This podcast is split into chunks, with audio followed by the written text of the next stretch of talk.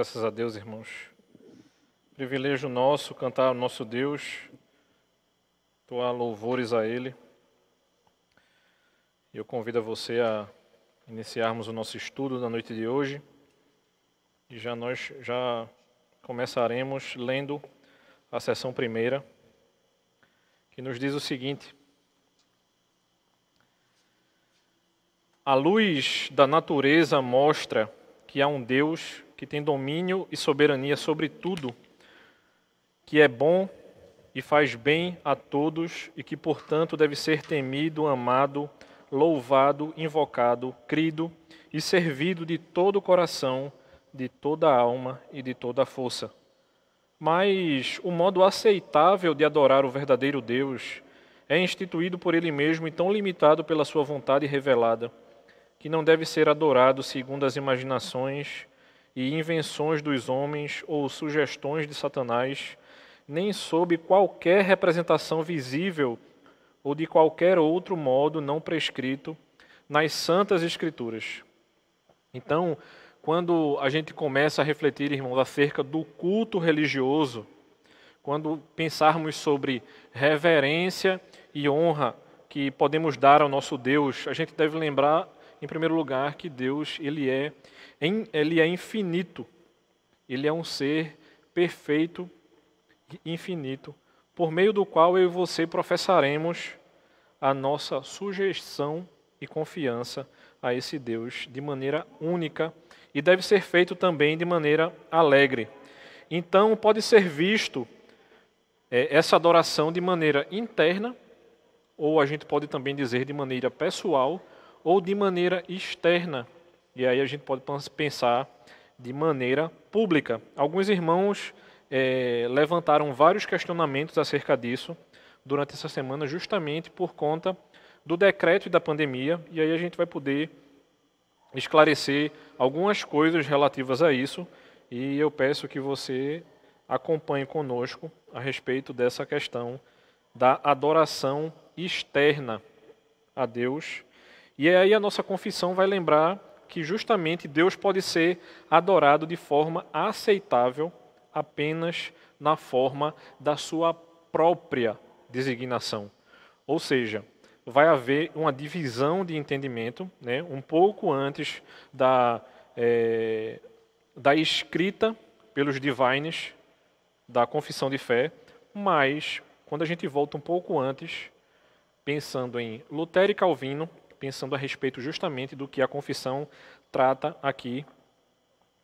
Calvino vai ser é, um dos maiores teólogos que vai defender também essa ideia de fazer aquilo que Deus prescreve. Então, quando você e eu nos debruçamos acerca da orientação da confissão, por exemplo, se a gente for lá para Romanos, capítulo 1,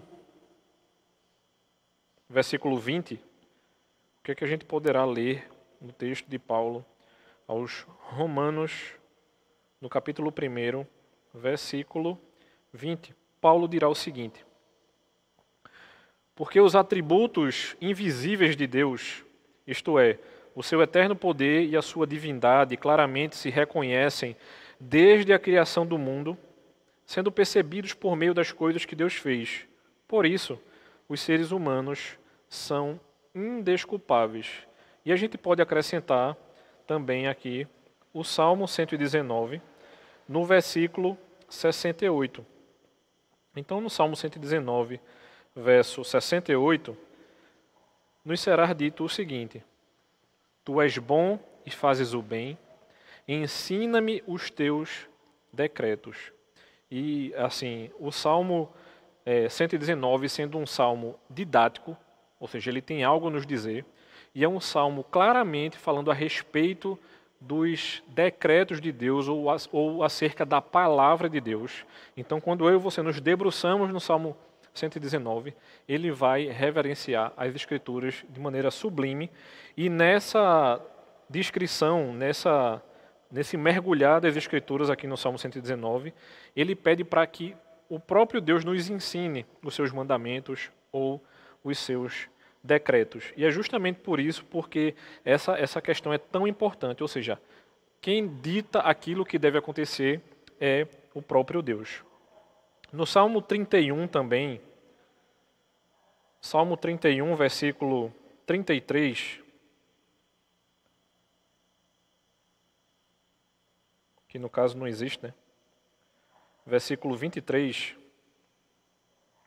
vai dizer o seguinte: Amem o Senhor todos vocês que são os seus santos. Ou seja, como é que há, existe esse movimento de amor? Não é daquele jeito que a gente acha que deve ser, mas é como Deus designa que ele deve ser amado e adorado. E por fim, Atos, capítulo 17, capítulo 14, desculpa, verso 17.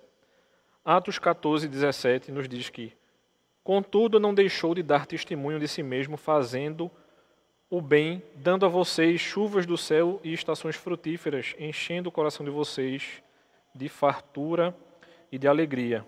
E aí o versículo 16, para deixar a ideia completa, diz que nas gerações passadas Deus permitiu que todos os povos andassem nos seus próprios caminhos.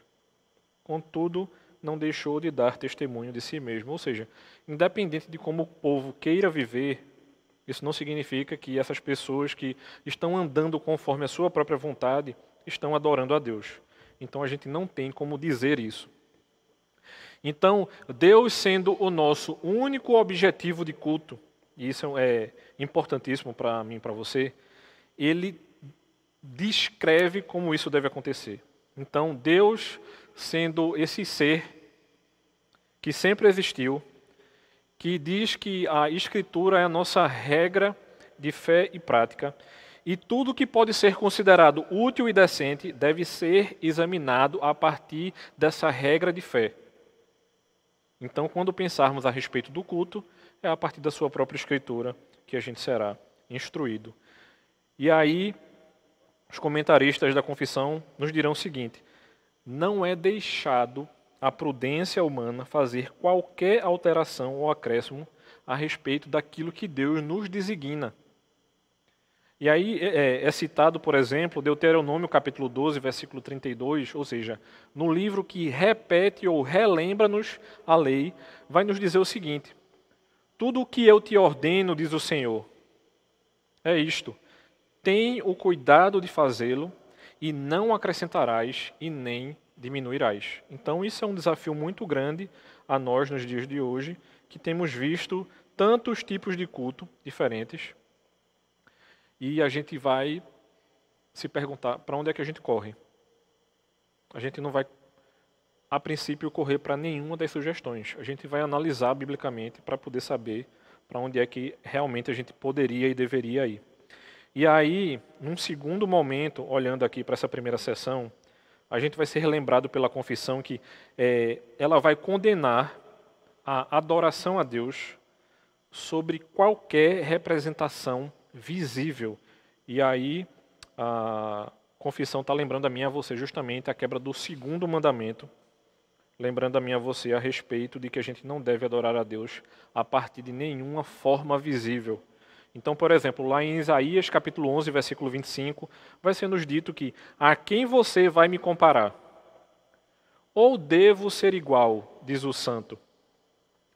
O próprio capítulo de Atos 17 que a gente acabou de ler, sendo que no versículo 29 agora nos pergunta e nos relembra o seguinte: Não devemos pensar que a divindade é semelhante ao ouro, à prata ou à pedra esculpida pela arte e invenção do homem? Que a gente já sabe bem a resposta, a gente sabe que não. Então, os israelitas foram expressamente proibidos de fazer qualquer imagem, né? E a revista atualizada ele vai, vai dizer, vai ser bem enfático assim, qualquer imagem de escultura. Por quê? Havia uma tentação muito grande de haver representatividade visível. Então, ainda continua sendo um desafio. A gente vai ver outras é, denominações e até outras é, religiões fazendo imagens de escultura para dizer assim: o que é que eu adoro? Eu adoro aquilo ali. Então, aquela expressão que aparece no Antigo Testamento, eu sou, é, é traz uma força muito grande. Por quê? Ele não, não precisa apontar para quem ele é, mas ele está dizendo simplesmente que é. Então, é um desafio muito grande para a nossa fé, mas eu gosto muito de lembrar de Atos capítulo 20, versículo 29. Desculpa, João. Evangelho de João, capítulo 20, versículo 29, que nos diz o seguinte: Cristo dizendo aos seus seguidores naquele momento: Felizes são os que creram, mas não viram.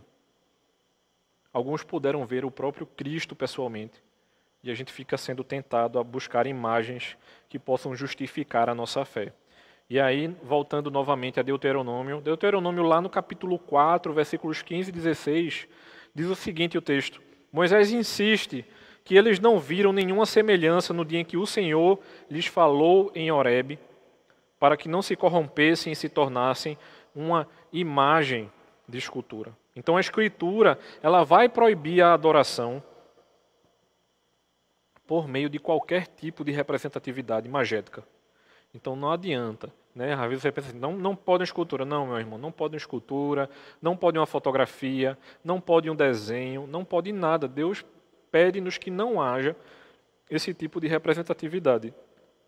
Então, toda forma visível de tentar mostrar a Deus, de tentar estimular a nossa devoção através de imagem, vai ser proibida aqui, como bem nos lembra o texto de Êxodo, capítulo 20, versículo 4, justamente é, acerca desse segundo mandamento. E aí não tem como a gente não olhar para a confissão e não ser lembrado da Igreja Católica Apostólica Romana. Por quê? Porque ainda assim, sabendo disso, algumas destas pessoas insistiram nessa tentativa de fazer tipos, imagens para poder nos apresentar qualquer coisa que pudesse ser adorada. E aí a gente entra na, no terceiro aspecto dessa primeira sessão. Por quê? O que é que a confissão também condena aqui? Ela não condena simplesmente a adoração a Deus de maneira é, de imagens, mas também a adoração de qualquer outra forma não prescrita nas Escrituras. Então, não apenas os católicos romanos corromperam isso, mas muitas outras denominações e até alguns protestantes da época, principalmente aqueles que é, não haviam se soltado tanto do rito católico. Então fica até essas dúvidas, né? Por exemplo, para aqueles irmãos que já tiveram a oportunidade de entrar em algumas igrejas, por exemplo, é, anglicanas, muito vai se parecer com a igreja católica e aí surge essa dúvida a mim e a você. Então a gente deve considerar com justiça essas práticas supersticiosas, ou seja, a gente deve fugir dessa é, superstição. E muitos irmãos acabam negando qualquer tipo de coisa que possa remeter. E aí não seria uma prisão a simplesmente a imagem, mas coisas que no, nos pudessem lembrar, por exemplo. Então, alguns serão contra, inclusive até a utilização de uma cruz como a gente tem aqui na igreja, mas até onde eu sei não tem ninguém adorando essa cruz e se tiver, eu peço que o irmão confesse o seu pecado a Deus e não a mim, porque eu não sou padre, então você não precisa vir confessar esse pecado a mim. Mas aí a gente vai ser lembrado também do, do texto de Mateus, capítulo 15, versículo 9, que nos diz o seguinte: Em vão me adoram, ensinando doutrinas que são mandamento de homens. E aí fica a lembrança também de que muitas vezes a gente vai adorar parte daquilo que Deus nos diz e nos mostra, o que seja o seu reino. E a gente deve se apartar disso também. Ok? E aí eu pergunto aos irmãos se existe alguma pergunta para a gente poder ir para a sessão 2. Se você tiver, agora é a hora. Ou cale-se para sempre. Algum irmão que queira fazer alguma pergunta, se o pessoal da transmissão me ajudar e puder me comunicar aí, facilita.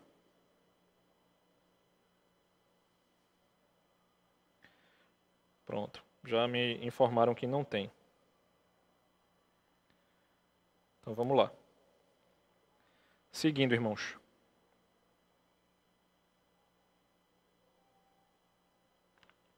Seção 2. O culto religioso deve ser prestado a, prestado a Deus, o Pai, o Filho e o Espírito Santo, e só a Ele.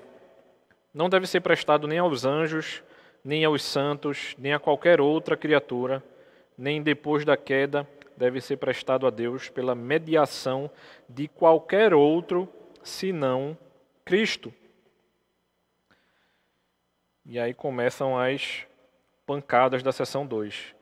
Então, aqui na seção 2, a gente vai ter ideia de que o objeto do culto religioso ele vai ser estritamente definido. Então, quando a gente se volta para alguns textos bíblicos, por exemplo, Evangelho de João, capítulo 5, versículo 23, nos dizendo, eu vou ler a partir do 22. E o Pai não julga ninguém, mas confiou todo julgamento ao Filho, para que todos honrem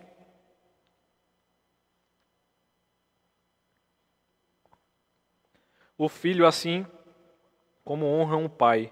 Quem não honra o filho, não honra o pai que o enviou. E aí a gente já começa a ter uma imagem dessa adoração trinitária que a gente deve ter. Mateus capítulo 28, versículo 19 também nos lembra algo acerca disso, que vai nos lembrar que, portanto, vão e façam discípulos de todas as nações, batizando-os em nome do Pai, do Filho e do Espírito Santo. E, na sequência, 2 Coríntios, capítulo 13, versículo 14. Que no caso não existe.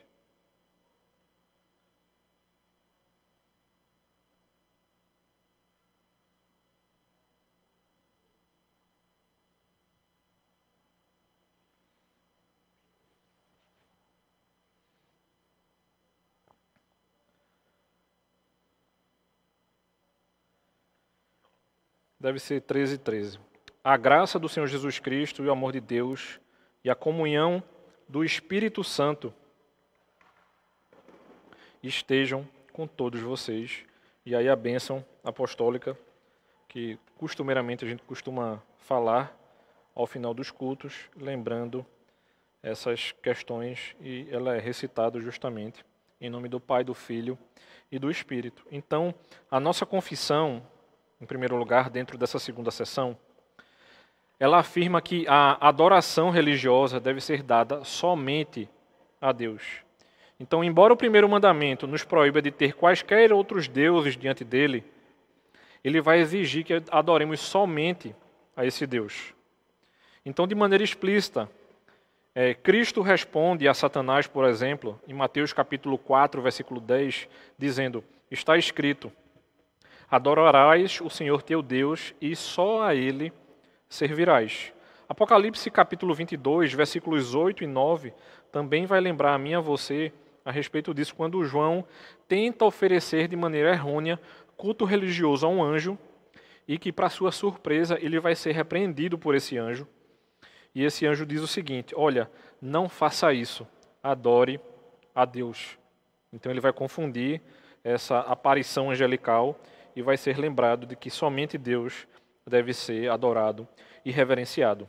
Então, a partir do momento que a gente é lembrado que só deve haver um único Deus, e que esse Deus verdadeiro se apresenta em três pessoas distintas, Pai, Filho e Espírito Santo, então o culto religioso ele é devido a cada uma dessas pessoas.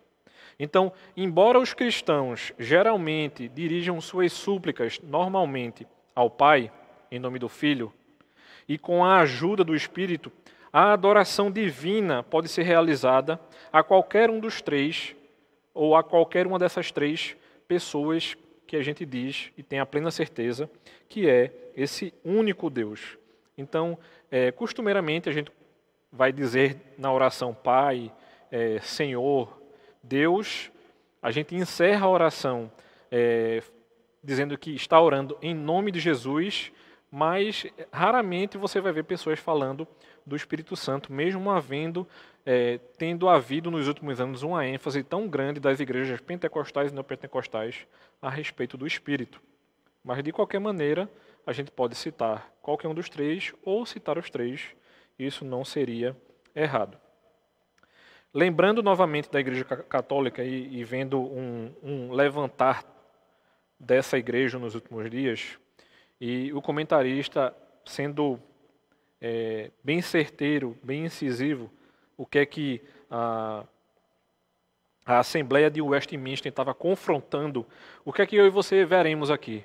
Haverá também uma confrontação aos papistas, como eram chamados é, os da Igreja Católica na época, e aí vai ser dito o seguinte, em segundo lugar, aqui dentro, que em oposição né, aos papistas, que sustentam que não só Deus, mas os anjos bons e os santos que partiram, sendo canonizados pelo Papa, devem ser adorados, mesmo de maneira religiosa, a nossa confissão afirma que nem anjos, nem santos, nem qualquer outra criatura deve receber adoração religiosa.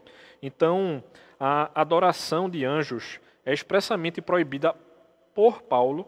Né, se você abrir sua Bíblia lá em Colossenses capítulo 2, versículo 18, Paulo vai lembrar o seguinte: Ninguém vos engane sobre a vossa recompensa na humildade voluntária e no culto aos anjos.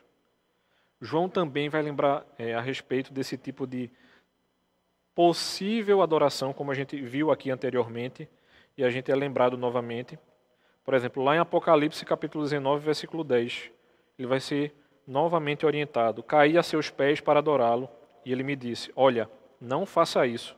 Eu sou o seu conservo, adore a Deus. E aí novamente João lembra-se do que havia ocorrido. Então, é, é, esse tipo de idolatria grosseira que a gente vai ver em várias religiões, é, a possibilidade de adoração a santos que partiram, ou até a própria Maria, é um grande problema, porque é, se a gente depende desses homens, algumas coisas do, dos relatos bíblicos são desconstruídos. Então, por exemplo, se algum desses santos ou algum desses ídolos podem é, intermediar, então a gente não precisa do sacrifício de Cristo. A gente pega o sacrifício de Cristo e joga no lixo, porque a gente tem quem faça esse intermédio para mim, para você. Cristo como aquele que é, permite que a gente se comunique diretamente com Deus, não somente é, aquele que faz o intermédio ao Pai, mas nos deixa o Espírito. E aí a gente também começa a desconstruir a Trindade. Então, prestar qualquer tipo de culto religioso aos santos que já partiram não tem respaldo nem justificativa nas Escrituras. Os cristãos devem se lembrar daqueles que governam sobre eles, mas nenhuma sugestão é dada também para que esses governantes sejam adorados. Então, quando a gente vê pessoas é, achando que algum presidente ou algum governante é a salvação da, da pátria, a gente também está vendo aí um tipo de idolatria. A gente também deve é, exortar esse irmão para que não tenha esse tipo de propensão e de pensamento.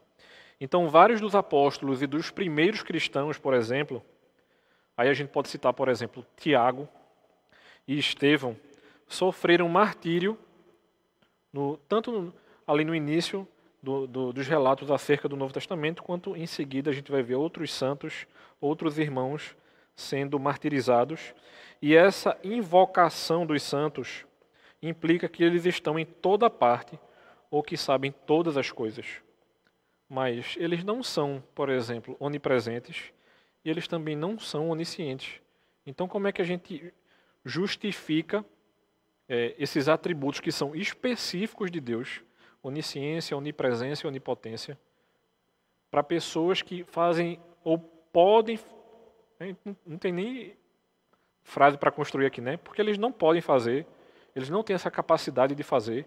Então, como é que a gente justifica que eles conseguem, digamos assim, Maria é, pode interceder por mim que estou aqui no Brasil, é, num estado ou em outro estado, ou em outro país, ou em outro continente? Como é que, se isso é um atributo exclusivo do próprio Deus? Então, a gente não encontra também respaldo bíblico acerca dessas questões. A nossa confissão também condena a adoração não somente a anjos e santos, mas também a qualquer outro tipo de criatura. E aí a gente, quando vê pessoas adorando a terra, por exemplo, até uma irmã perguntou ontem acerca do panteísmo, adorando a outros animais, como é costumeiro a gente ver em países da Ásia e da África, ou até é, as próprias religiões afro, outros tipos de entidade, tanto aqui no Brasil quanto na, na África ou em outros continentes que a gente sabe que pessoas é, costumam ter esse tipo de, de religião, a gente também não vai encontrar respaldo bíblico acerca desse tipo de coisa. Por quê? Os próprios católicos, na época, que eles são confrontados aqui pelo, pela Assembleia de Westminster, tinham vários tipos de adoração a objetos. Então, eles não somente adoravam aos santos, mas também as suas relíquias. Então, quando há a revolta da reforma, um dos estopins, não somente no século XVI, mas no século XV também, era a venda de coisas, ou seja, parte do tecido do, do, do manto que cobre Cristo, pedaço de madeira sendo dito que era da cruz de Cristo. Então, vários apetrechos vão sendo vendidos e isso vai ser confirmado pelo Concílio de Trento, e é por isso que é tão importante a gente ser lembrado acerca da história da igreja e também da história da humanidade.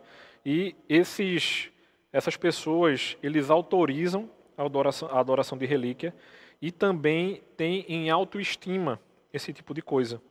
Mas, como bem nos lembra Deuteronômio, capítulo 34, vai ser dito que Moisés,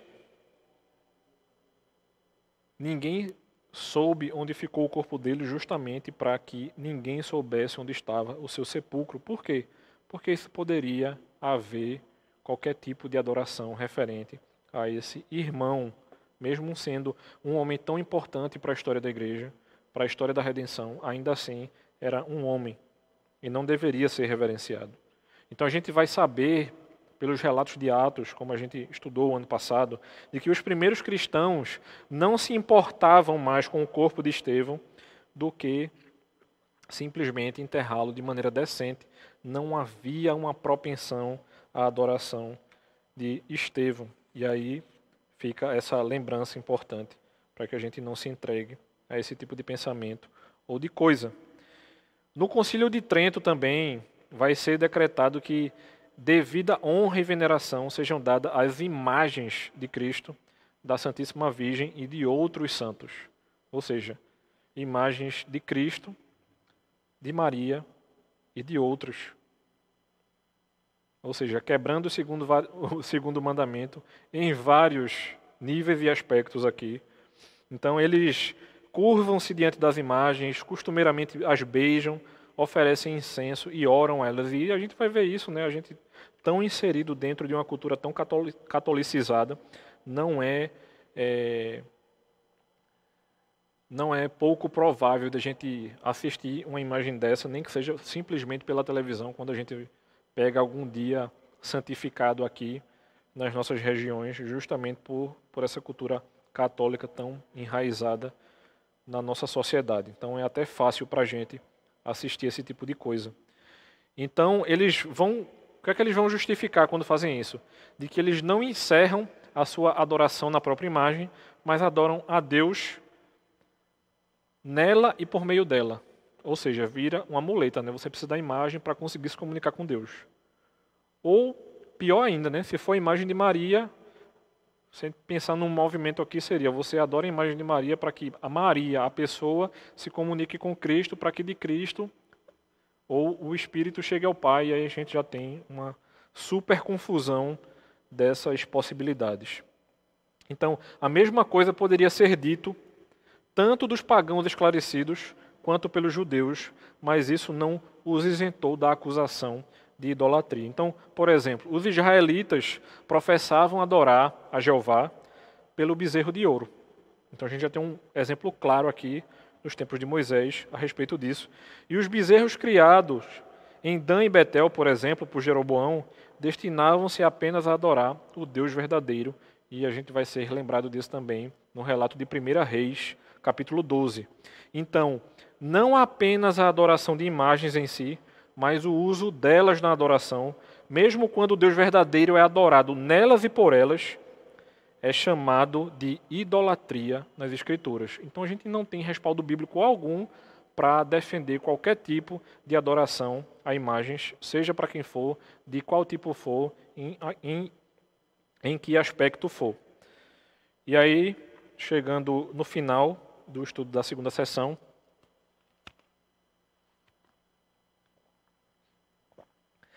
ela também vai se referir ao meio pelo qual a adoração aceitável deve ser oferecida a Deus.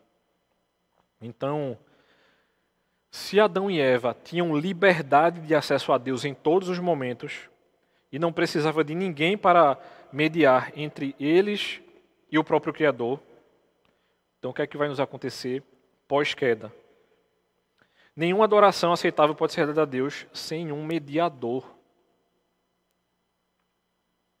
Então, quando a gente pensa em mediação, é inevitável a gente não pensar em justificação. Cristo, como verdadeiro sumo sacerdote, grande sumo sacerdote, aquele que faz a verdadeira mediação, sendo apontado durante todo o Antigo Testamento, quando ele nos aparece, ele diz o seguinte: somente através do meu sacrifício vocês poderão ter acesso ao Pai. Então não existe qualquer outra possibilidade de a gente adorar a Deus senão através do próprio Cristo. Então, quando há algum tipo de, é, de manipulação a respeito desse ensinamento bíblico, quando, seja dos católicos, dos espíritas ou de qualquer outro tipo de religião, não há respaldo para que a gente consiga dizer assim, não, realmente pode haver outro mediador, pode haver outro é, intercessor entre Deus e o homem. Mas a nossa confissão afirma que não há. Por que ela afirma? Porque a própria Bíblia está dizendo a mim e a você que não há respaldo algum para dizer que existe a possibilidade de haver um outro mediador. Por exemplo, 1 Timóteo capítulo 2, versículo 5 nos diz que há um só Deus e um só mediador entre Deus e o homem.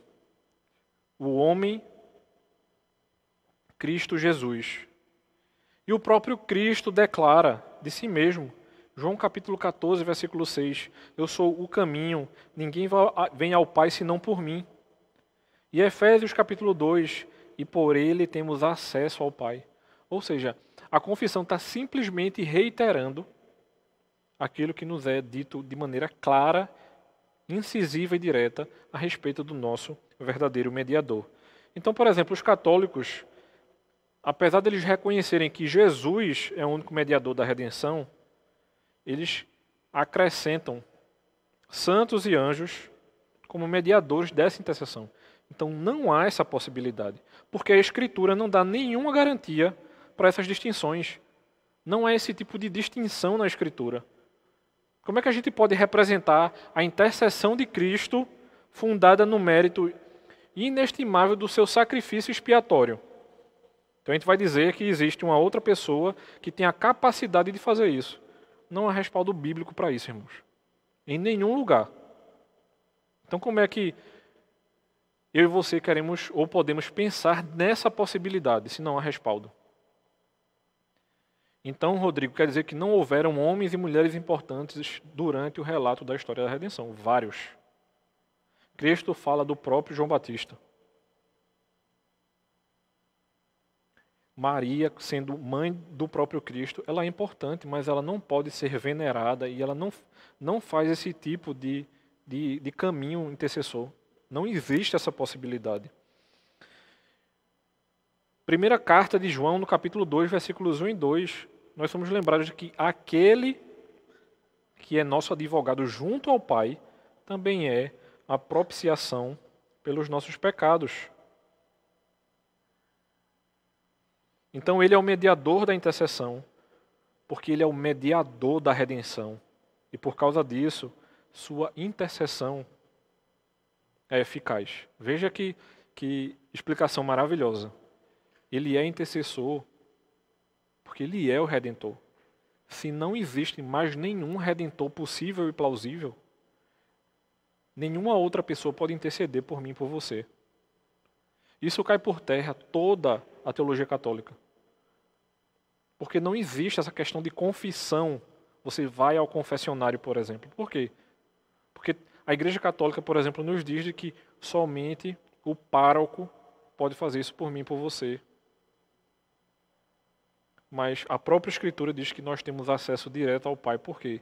Existe um Redentor que é mediador e é intercessor e nos deixa o Espírito que intercede por nós e nos ajuda a lembrarmos da Escritura e orarmos da melhor maneira possível. Então, quando a gente tenta, por exemplo, glorificar ou sendo glorificados, pensamos a respeito da nossa dívida com essa graça que é gratuita. Ou seja, nós somos admitidos no corpo de Cristo. E não há mérito algum nisso, por quê? Porque quem consegue isso é o Redentor. Então, quando a gente solicita sua intercessão, a gente não pode supor que eles nos ouçam, porque não existe essa possibilidade. Se a gente tentar empregá-los para interceder por nós junto a Deus, a gente está depreciando, por exemplo, a honra de Cristo. A gente não tem respaldo bíblico para isso. Quando a gente tenta empregar para interceder por nós junto ao próprio Cristo, também é desonrar o próprio Cristo. Então, enquanto a doutrina da Igreja de Roma sobre esse assunto, degradar o Senhor Jesus Cristo, ela investe os santos que partiram com as honras e os atributos de Deus. Então eles não podem nem ser honrados e não há a possibilidade de haver esse tipo de atributo em homens, santos e anjos. Não é possível e nem, nem encontramos respaldo bíblico para isso. Eles não são onipresentes, eles não são oniscientes. Eles também não podem receber nossas orações. Então, o que é que a gente pode fazer como protestantes? Nós, com razão, rejeitaremos essa noção de intercessão, seja angélico ou humano, e a gente confia unicamente na intercessão desse glorioso mediador a quem o Pai sempre ouve. Porque faz parte do seu atributo, da sua designação, sendo ele próprio Cristo e Deus. Eu vou ler as sessões 3 e 4 agora, porque eu tocarei de uma única maneira a respeito das duas sessões, ok? Então, lendo a sessão 3 e a sessão 4. O texto nos diz o seguinte: Sessão 3. A oração com ações de graças sendo uma parte especial do culto religioso, é por Deus exigida de todos os homens, e para que seja aceito, deve ser feita em nome do Filho, pelo auxílio do Espírito, segundo a sua vontade, e isto com inteligência, reverência, humildade, fervor, fé, amor e perseverança. Se for vocal, deve ser proferida em uma língua conhecida dos circunstantes. Seção 4. A oração deve ser feita por coisas lícitas e por todas as classes de homens que existem atualmente ou que, existiram no, ou que existirão no futuro, mas não pelos mortos, nem por aqueles que se saiba terem cometido o pecado para a morte. Então, é, nossa confissão, tendo dado uma, uma descrição geral acerca do culto religioso, com respeito ao seu objetivo, e de maneira em que deve ser realizado, passa agora por um relato mais particular, pegando justamente a, a tratar acerca da oração, que é uma parte especial daquela adoração que devemos a Deus né, em nosso culto, principalmente culto público, que é o que a gente tem visto aqui nessa sessão, do culto religioso e do domingo. Então, é, pensando em oração de maneira mais ampla, a gente pode dizer que ela inclui também a adoração. Certo? É por isso que muitas vezes a gente pega tanto no pé, quando a gente diz assim, não, agora a gente vai louvar. Irmãos, todo o culto é adoração. Então eu não louvo a Deus somente cantando. Por isso que a gente pega tanto no pé da, do, das pessoas aqui na igreja a respeito disso. Por quê? Você louva e adora a Deus também orando. Então, quando eu penso que é uma celebração devota das perfeições de Deus, ou seja, eu vou louvá-lo a respeito dos seus atributos, eu vou louvá-lo a respeito das suas obras. Então, quando a gente pensa, por exemplo, é, na confissão de pecados a Deus, quando a gente pensa a respeito de ação de graças, então se eu tenho, estou com o coração grato a Deus, quando eu penso a respeito dessas ações de graças, por esses favores que eu recebo dele, eu também estou adorando e louvando a esse Deus. Então, quando a gente pede pelas bênçãos que a gente necessita, a gente também está orando e adorando a esse Deus. Mas a oração, pensando ela num sentido mais estrito da palavra, a gente pode pensar de maneira muito clara a respeito de petição, aquilo que eu posso pedir a Deus. E a gente vai observar algumas coisas a respeito desse tipo de pedidos que eu e você podemos fazer. A gente pensa a respeito daquilo que a gente adora a Deus, olhando para a grandeza dele, para o ser dele, para a pessoa dele.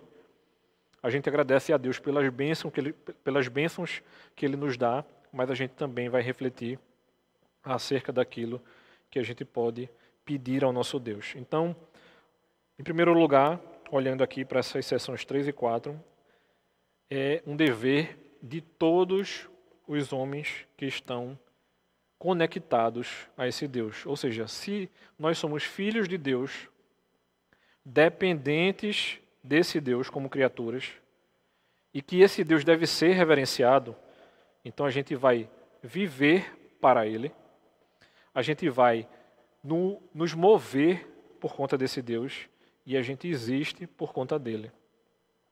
Então, dele vai vir toda boa dádiva e toda dádiva perfeita.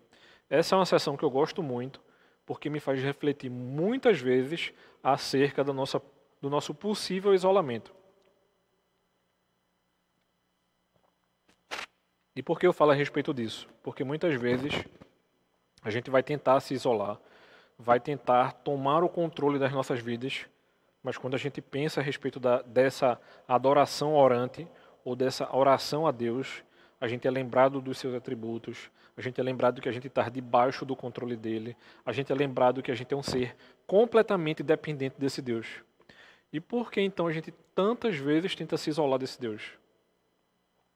Porque a gente acha que nós somos deuses. A gente nunca para para pensar nisso, né?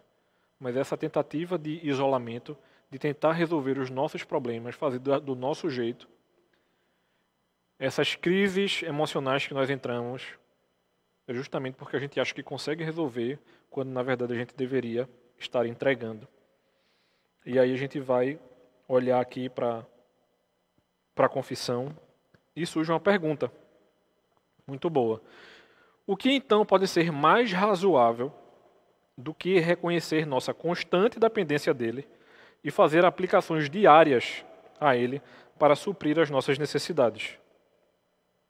Então, se Deus conhece os nossos desejos antes de você contar a Ele, e que essa infinita, infinita bondade dele de doar aos seus filhos, para que a gente seja feliz nele e não por aquilo que ele pode nos dar vai ser muitas vezes apresentados como argumentos de necessidade e utilidade da oração. E a gente não pode se apegar à oração simplesmente porque a gente também pode pedir. E isso aqui não é uma negativa do pedido, mas é um, um lembrar a respeito daquilo que a gente deve continuar fazer, sendo de maneira consciente e inteligente, como a própria confissão fala no final da sessão 3, né? com inteligência, reverência, humildade, fervor, amor e perseverança. Então, Mateus capítulo 7, versículo 7 diz: Ele ordenou que pedíssemos e prometeu que receberíamos. E Cristo realmente nos deu muitas promessas. Ezequiel capítulo 34, versículo 37 diz: Por isso serei consultado pela casa de Israel que o fizesse por eles. Uma outra coisa que vai ser alegado aqui é que o ímpio e não regenerado não deve orar a Deus de maneira alguma. E aí surge uma grande confusão na nossa mente. Ele pode até orar. Mas será que a oração desse ímpio chega aos ouvidos do Senhor? E não é que ele não possa ouvir, mas ele não será atendido. Não há respaldo bíblico para isso. Uma segunda questão dentro disso aqui é que a oração ela deve ser feita por coisas que são lícitas ou de acordo com a vontade de Deus. Ou seja, você não vai pedir para se envolver ou se relacionar com uma pessoa que já é casada. Não há respaldo bíblico para isso. Você não vai pedir para adquirir uma coisa que não é sua, que é de outra pessoa. Você não vai inventar uma história simplesmente para se sair bem. É como a gente costumeira, costumeiramente a gente diz. Rapaz, tem gente que mente tanto que ele acredita na própria mentira que está contando. Então, as nossas petições devem ser reguladas pela vontade de Deus, pela Sua palavra, que é nossa regra de fé e prática. E deve ser nossa regra de oração também. Então, essas regras que nos lembram não somente da nossa vida, mas vai lembrar também a nossa vida de oração, elas começam a limitar a mim a você aquilo que a gente pode pedir a Deus. Então, nada realmente necessário para nós pode ser apontado que não esteja contido em alguma declaração ou promessa divina. Quando a gente se debruça na palavra, a gente percebe que todas as, as nossas necessidades estão na palavra. Se a Bíblia nos lembra de que Deus não deixará faltar o básico a mim e a você, porque muitas vezes a gente pode pedir, diz assim, Senhor, eu quero comprar um anel de brilhante para minha esposa. Meu amigo, Deus pode até permitir que você tenha dinheiro para isso, mas não há respaldo bíblico para dizer assim, não, você comprará um anel de brilhante para sua esposa. Porque o básico para nós vivermos, Deus tem cuidado do seu povo.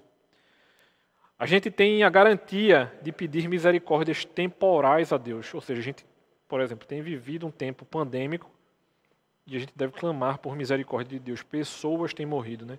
Muitas vezes a gente quer se afastar, por exemplo, dos problemas políticos que estão envolvidos nessa pandemia, mas a gente não pode fechar os olhos porque pessoas têm morrido. A gente precisa continuar pedindo a Deus misericórdia. Mateus capítulo 6, 32 nos lembra que nosso Pai celestial sabe que precisamos dessas coisas. Mas as misericórdias espirituais devem ter preferência em nossos pedidos. Pois assim como diz nosso Salvador, no versículo 33 de Mateus 6, buscai primeiro o reino de Deus e sua justiça, e todas essas coisas vos serão acrescentadas. Então, quando a gente começa a regular nossa petição pela palavra, então a gente passa a sentir mais confiança e a gente vai perceber uma harmonia maior a respeito da nossa oração. Porque a gente está pedindo com pedidos bíblicos. Porque a Bíblia tem feito, tem enchido a nossa mente e o Espírito tem nos orientado acerca dessas petições. Então a gente vê claramente, por exemplo, em João, capítulo 15, versículo 7, e também em 1 João, capítulo 5, 14, que é dito o seguinte: se vós permanecerdes em mim e as minhas palavras permanecerem em vós, pedireis o que quiserdes e será feito a vós. Ou seja, se eu guardar a palavra de Deus na minha mente, se eu meditar acerca da palavra, inevitavelmente as minhas orações serão orações bíblicas. E a gente pode se aproximar muito mais do nosso Deus. Uma terceira questão. A nossa oração deve ser feita em nome de Cristo. Porque o nosso Salvador vai nos aconselhar frequentemente a pedirmos a todas as coisas em seu nome e nos garante de que todos os nossos desejos e pedidos legítimos apresentados no seu nome serão atendidos. A gente vai ver isso no Evangelho de João, capítulo 14, versículos 13 e 14, e no Evangelho de João também, capítulo 16, versículos 23 e 24. Então, não é suficiente, porém, que simplesmente introduzamos o nome de Cristo em nossas orações, ou que a gente as conclua com as seguintes palavras: Tudo o que pedimos é por amor de Cristo. Por quê? Orar em nome de Cristo extrapola isso. Orar em nome de Cristo é receber todo o nosso encorajamento para orar somente de Cristo para se engajar nesse dever de depender da sua força e confiar somente em seu mérito e intercessão para ter acesso a Deus. e para a aceitação e uma graciosa resposta às nossas orações. Então, esse é um outro aspecto que a gente precisa estar atento também. Em quarto lugar, dentro dessa, dessas sessões 3 e 4, a oração deve ser feita na dependência da assistência do Espírito. Então, isso vai ser frequentemente mencionado nas Escrituras como requisito para uma oração aceitável. A gente vê isso lá em Efésios capítulo 6, versículo 18, como no versículo 20 de Judas. Não sabemos o que orar, a gente não sabe como deve orar, de que modo a gente deve orar. E eu digo a você, meu irmão, sem a ajuda do Espírito, a gente corre um sério risco de pedir mal a respeito do assunto, dos nossos pedidos, porque a gente não sabe como orar, mas sendo assistido pelo Espírito, a gente tem um grande, uma grande possibilidade de triunfo, porque nós estaremos sendo auxiliados por esse Espírito. Espírito. Então o Espírito está prometido para ajudar nossas enfermidades, iluminando as nossas mentes no conhecimento das nossas necessidades, trazendo a nossa lembrança as promessas que são encorajadas a mim e a você. Para quê? Para que a gente peça a Deus o suprimento das nossas necessidades e despertando em nós as afeições e graças que são necessárias para uma oração aceitável, como vai nos lembrar Paulo aos Romanos, no capítulo 8, nos versículos 28 e 29. Um quinto aspecto a respeito da oração. Se quisermos que nossas orações sejam aceitas por Deus, elas devem ser oferecidas de maneira correta, o que inclui uma variedade de coisas. Quais seriam essas essa maneira correta? Então, como a gente deve orar? O Salmo 47 vai dizer de que nós devemos orar com compreensão, com algum conhecimento de Deus, que é o nosso único objeto de adoração. Esse, então, esse seria um primeiro aspecto desse como devemos orar. Um segundo aspecto, a gente vai encontrar lá em Hebreus capítulo 12, versículo 28, que dirá que a gente deve fazer com reverência, surgindo de um, surgido de um profundo senso de majestade infinita e santidade imaculada de Deus.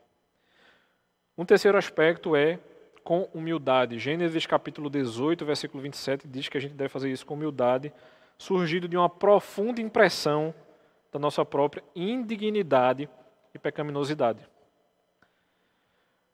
Quarto, Tiago capítulo 5, versículo 16 diz que a gente deve fazer isso com fervor surgindo, surgido de uma apreensão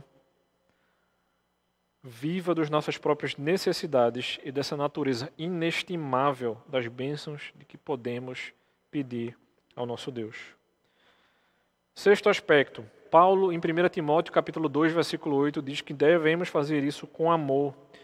E esse amor deve ser nutrido de um desejo ardente pela presença de Deus conosco e uma consideração afetuosa por todos aqueles por quem devemos orar. 7.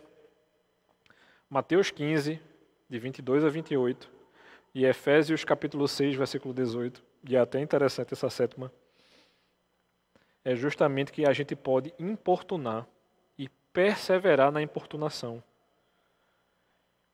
Por quê? Repetindo a nossa petição até que a gente receba a resposta graciosa, mas não com pedidos desconexos e que não fazem sentido, como as orientações anteriores nos lembram. E por fim, a última, a oitava, o Salmo 5 e Miqueias capítulo 7 nos lembra de que a gente deve fazer isso de maneira esperançosa, esperando em Deus com submissão à sua vontade e procurando uma resposta às nossas súplicas. E aí, quando a gente faz isso, né, como nos lembra bem a seção 4, a oração deve ser feita por coisas lícitas e por todas as classes de, dos homens que existem atualmente ou que existirão no futuro.